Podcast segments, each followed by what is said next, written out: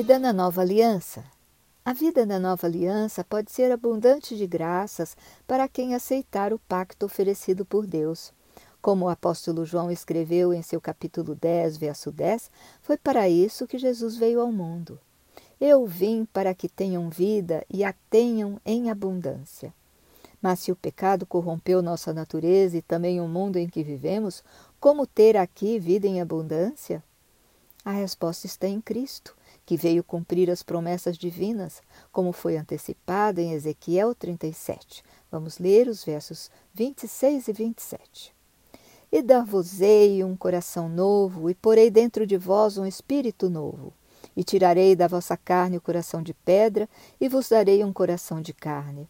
E porei dentro de vós o meu espírito, e farei com que andeis nos meus estatutos, e guardeis os meus juízos, e os observeis. Cristo veio nos resgatar da prisão do pecado, possibilitando-nos seguir no processo de retomada da natureza original com que fomos criados. Mantendo nossa condição de livre-arbítrio, Deus nos chama a participar do processo de salvação, não o impondo, mas oferecendo-o. Assim, a graça de Cristo pode ser rejeitada por nós e permaneceremos reféns do pecado, ou podemos aceitá-la através da fé, o que nos conduz ao processo de transformação necessária. O Guia de Estudos da Casa Publicadora Brasileira traz a citação de John C. Brandt, pastor e professor, dedicado a mostrar que as verdades acerca dos tempos finais podem nos encher de esperança mudando nossa perspectiva de vida nos dias atuais. Vamos ler, está em Ressurreição e Glorificação, no Tratado de Teologia Adventista de Sétimo Dia, da CPB, página 349. Através de todo o Novo Testamento, essa boa nova sobre a ressurreição é muito mais do que informação interessante sobre o futuro. Ela transforma a vida no presente, enchendo-a de significado e esperança. Por confiar em seu destino, os cristãos já levam um novo tipo de vida. Os que vivem a esperança de compartilhar da glória de Deus são transformados em pessoas diferentes. São capazes de regozijar-se no sofrimento porque sua vida é motivada pela esperança. Ao ser cumprida por Jesus, a aliança eterna passou a ser chamada de nova aliança, e isso entra em concordância com a nova vida que Jesus trouxe àqueles que o aguardavam. Jesus veio nos mostrar pessoalmente, com palavras e com exemplos, a luz, o caminho e a verdade para uma vida de transformação e santificação. Também a santificação, assim como a justificação pela fé, são graças divinas e é o poder de Cristo que possibilita ao homem resistir ao pecado, crucificando o próprio eu, a própria natureza pecaminosa e passar a agir segundo o exemplo de Cristo.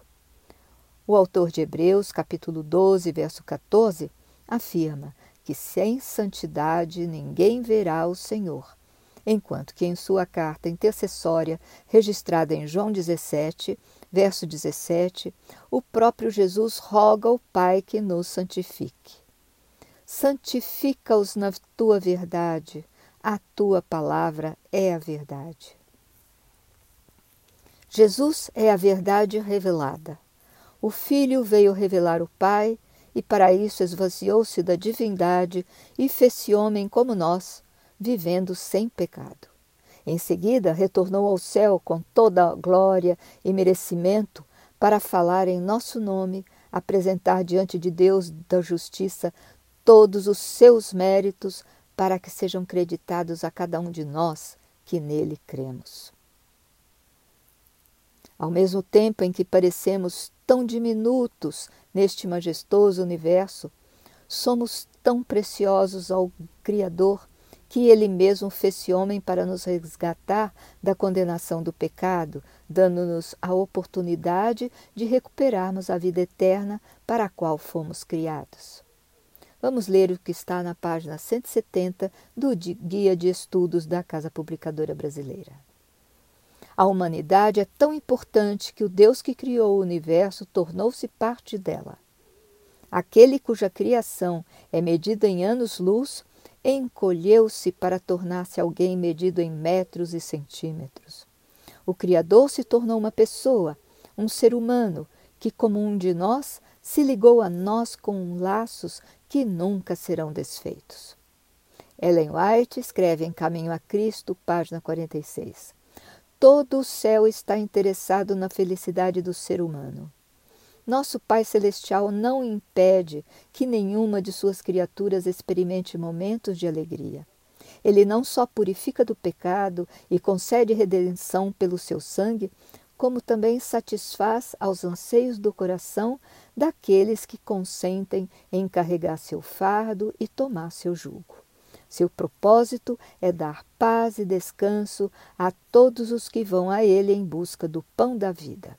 E a autora continua: ele requer apenas que cumpramos os deveres que nos guiarão às alturas da bem-aventurança, as quais os desobedientes jamais poderão alcançar. E conclui: a vida verdadeira e feliz é ter Cristo, a esperança de glória, gerado no coração.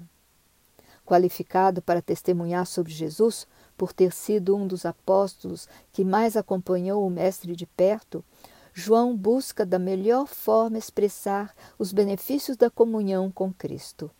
Sua própria transformação diante da verdade revelada levou-o a ser conhecido como o apóstolo amado, em contraste com o anterior apelido que ganhara de Jesus, filho do trovão, devido a seu gênio impulsivo e agressivo.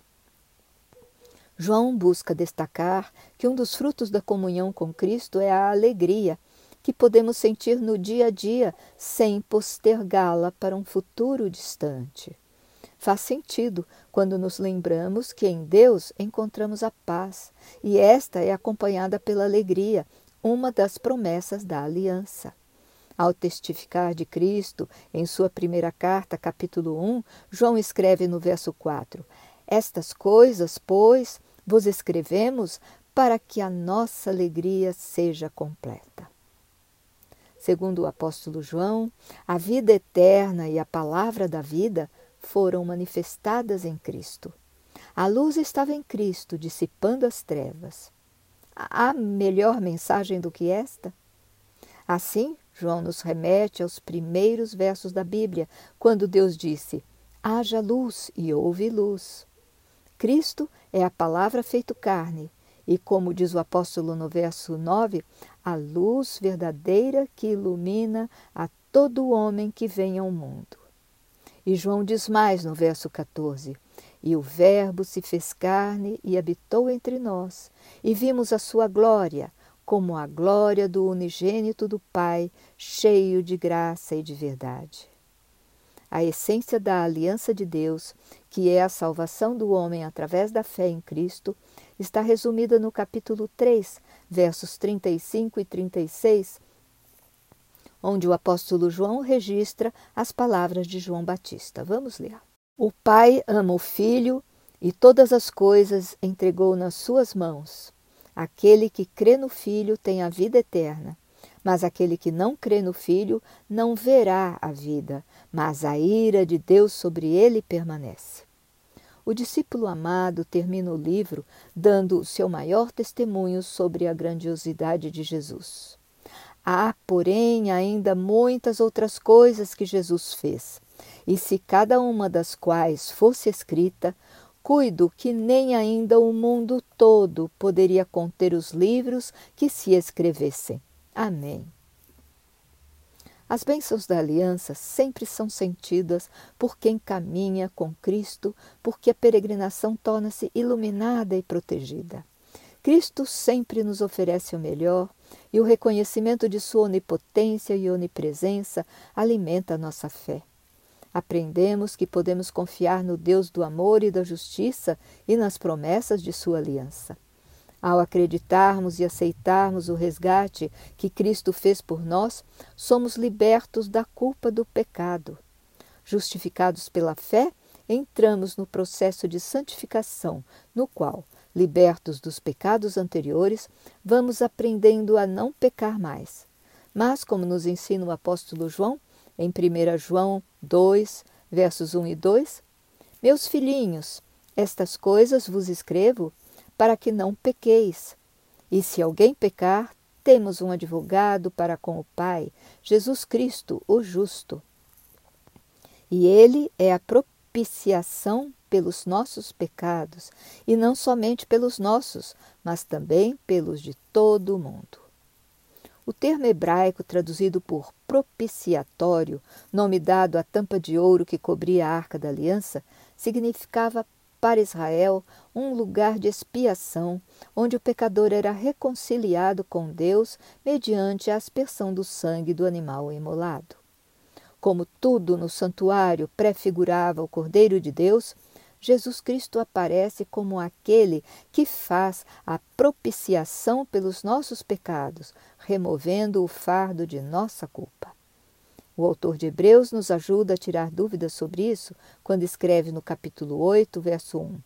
Agora, pois, já nenhuma condenação há para os que estão em Cristo Jesus lembrando que os que estão em Cristo Jesus são aqueles comprometidos com as condições da aliança: fé, arrependimento e obediência. Reconhecendo a gravidade do pecado, o crente é tomado por sincero arrependimento e deseja ser fiel, praticando ações dirigidas para o afastamento do pecado, na certeza de que o sangue de Cristo tem poder santificador e redentor. Representando-nos diante de Deus Pai, Cristo apresenta sua justiça em lugar de nossos pecados. Sendo esta a realidade da aliança de Deus conosco, não faz nenhum sentido nós, pecadores redimidos por Cristo, negarmos perdão a alguém cujo pecado nos prejudicou. Em Patriarcas e Profetas, página 516, Ellen White nos lembra das cidades de refúgio que foram criadas na época do Antigo Testamento para abrigar os transgressores da lei de Deus, as quais podem ser vistas como símbolo do refúgio providenciado por Cristo para quem vai a Ele em busca de perdão. Ellen White conclui em Profetas e Reis, página 669. Toda verdadeira conversão ao Senhor produz uma alegria permanente na vida. Quando um pecador se rende à influência do Espírito Santo, vê sua própria culpa e mácula em contraste com a santidade do grande examinador dos corações.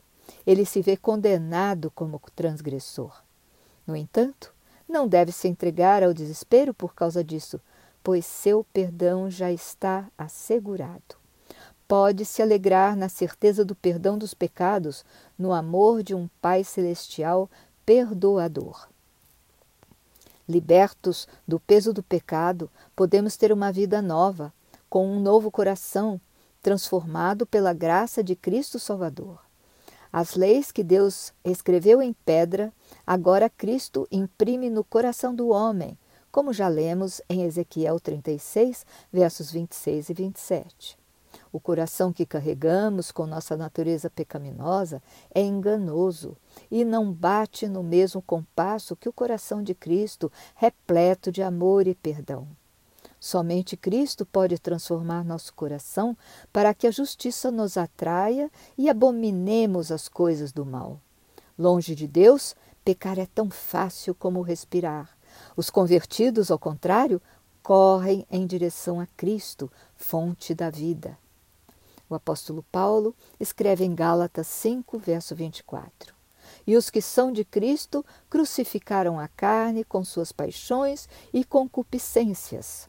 E o apóstolo João completa em 1 João 2, verso 16 e 17. Porque tudo o que há no mundo, a concupiscência da carne, a concupiscência dos olhos e a soberba da vida, não é do Pai, mas do mundo. E o mundo passa e a sua concupiscência, mas aquele que faz a vontade de Deus permanece para sempre. Se a lei está em nosso coração, Cristo também está. No cumprimento da aliança e efetiva aceitação de Cristo pelo homem, Deus realiza seu desejo de habitar em nós Não existe para nós maior privilégio, nem nada supera essa indescritível alegria. Para irmos vencendo a natureza que permanece contrariando o novo coração, temos que pautar nossa vida no desenvolvimento do amor por Deus e pelo próximo, pois somente o amor, que é Cristo, tem o poder transformador que necessitamos. Tudo parte de Deus. O amor de Deus é o fundamento para o nosso amor. É a nossa reação ao, ao divino amor, o vislumbre que alcançamos de tal amor, que começa a transformar nosso coração, criando raízes e dirigindo nossos atos. Para tal processo, o apóstolo Paulo, em Filipenses 4, verso 8, traz um conselho: que cuidemos de nossos pensamentos. Vamos ler. Quanto ao mais, irmãos, tudo que é verdadeiro, tudo que é honesto, tudo que é justo, tudo que é puro, tudo que é amável, tudo que é de boa fama, se há alguma virtude e se há algum louvor, nisso pensai. O apóstolo Paulo nos oferece seu testemunho pessoal ao longo de seus textos e anuncia a vitória no fim do processo. Está em Gálatas 2, verso 20. E vivo não mais eu, mas Cristo vive em mim. Em sua segunda carta a Timóteo, capítulo 4, versos 7 e 8, o apóstolo Paulo confessa ao sentir que o fim está próximo. Combati o bom combate, acabei a carreira, guardei a fé. Desde agora, a coroa da justiça me está guardada, a qual o Senhor, justo juiz, me dará naquele dia. E não somente a mim, mas também a todos os que amarem a sua vinda. A nova aliança promete a recuperação da vida eterna. Vamos ler o que diz Jesus a Marta no episódio de Lázaro. Está em João, capítulo 11, versos 25 e 26. Disse-lhe Jesus: Eu sou a ressurreição e a vida. Quem crê em mim, ainda que esteja morto, viverá. E todo aquele que vive e crê em mim, nunca irá morrer. Crês tu isto? O homem convertido anseia pela ressurreição que ocorrerá na volta de Jesus mas também pode contar com a dimensão presente da vida eterna, anunciada por Jesus no capítulo 10 de João, verso 10, que já lemos. Entregando-nos a Cristo, experimentamos uma vida de abundância aqui na terra, com todos os benefícios da aliança. Quanto à promessa da ressurreição final, ela carrega esperança capaz de nortear nossa vida de cristãos, fazendo toda a peregrinação aqui valer a pena. Os herdeiros de Cristo receberão a ressurreição e a vida eterna. Vamos ler as palavras de Jesus em João 5, versos 28 e 29. Não vos maravilheis disto, porque vem a hora em que todos os que estão nos sepulcros ouvirão a voz do Filho de Deus. E os que fizeram o bem sairão para a ressurreição da vida, e os que fizeram o mal para a ressurreição da condenação. A ressurreição da condenação a que o verso de João se refere seria a segunda morte para o pecador. Em Apocalipse 2, verso 11, encontramos a promessa de que o fiel será poupado de tal condenação. Vamos ler.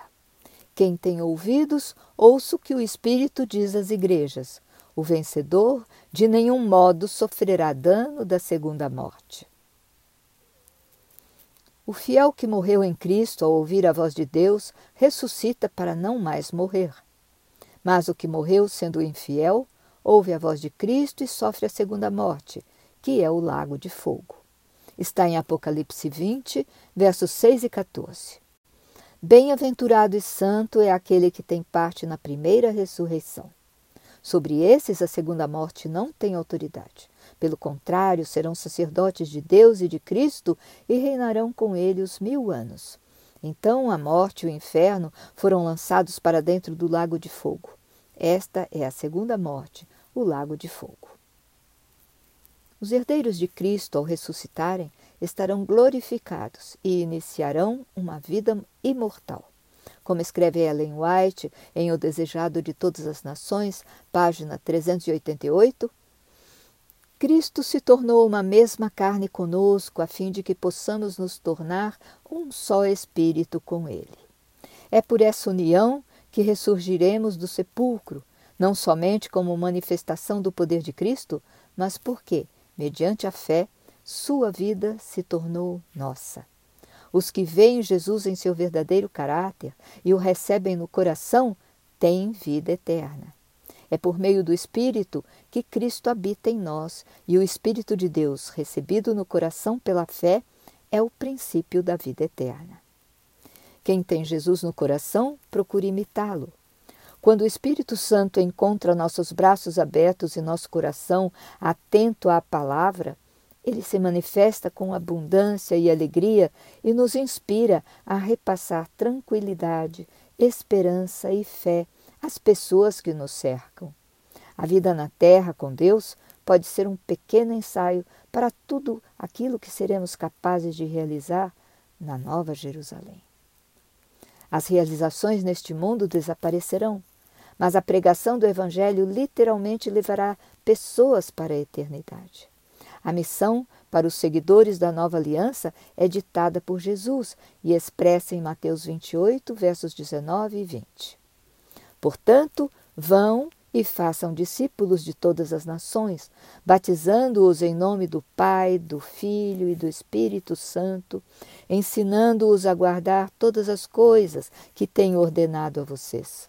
E eis que estou com vocês todos os dias até o fim dos tempos. Ao mesmo tempo em que a mensagem de salvação contida na nova aliança nos enche de fé e alegria pela perspectiva de recuperarmos o convívio com Deus na Nova Jerusalém, aponta também para nossa responsabilidade em cumprirmos até o fim a parte que nos cabe na aliança. A fé nas promessas cobra de nós a divulgação das verdades divinas, em especial aquela para os tempos finais, que em Apocalipse 14 aparece como a tríplice mensagem angélica. Ela alerta que o Evangelho eterno deve ser proclamado a todos na terra, pois é chegada a hora do juízo. E deve ser adorado o Criador, que fez o céu e a terra e o mar e as fontes das águas.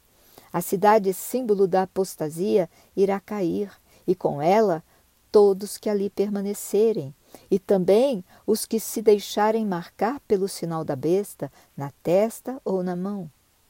As mensagens são claras. O juízo de Deus virá extinguir o mal para fazer brilhar novo céu e nova terra. Vamos concluir então com as palavras de Jesus em Apocalipse 22, versos 16 e 17. Eu, Jesus, enviei o meu anjo para vos testificar estas coisas nas igrejas. Eu sou a raiz e a geração de Davi, a resplandecente estrela da manhã. E o espírito e a esposa dizem: Vem. E quem ouve, diga: Vem. E quem tem sede, venha. E quem quiser, tome de graça da água da vida. Até a próxima semana!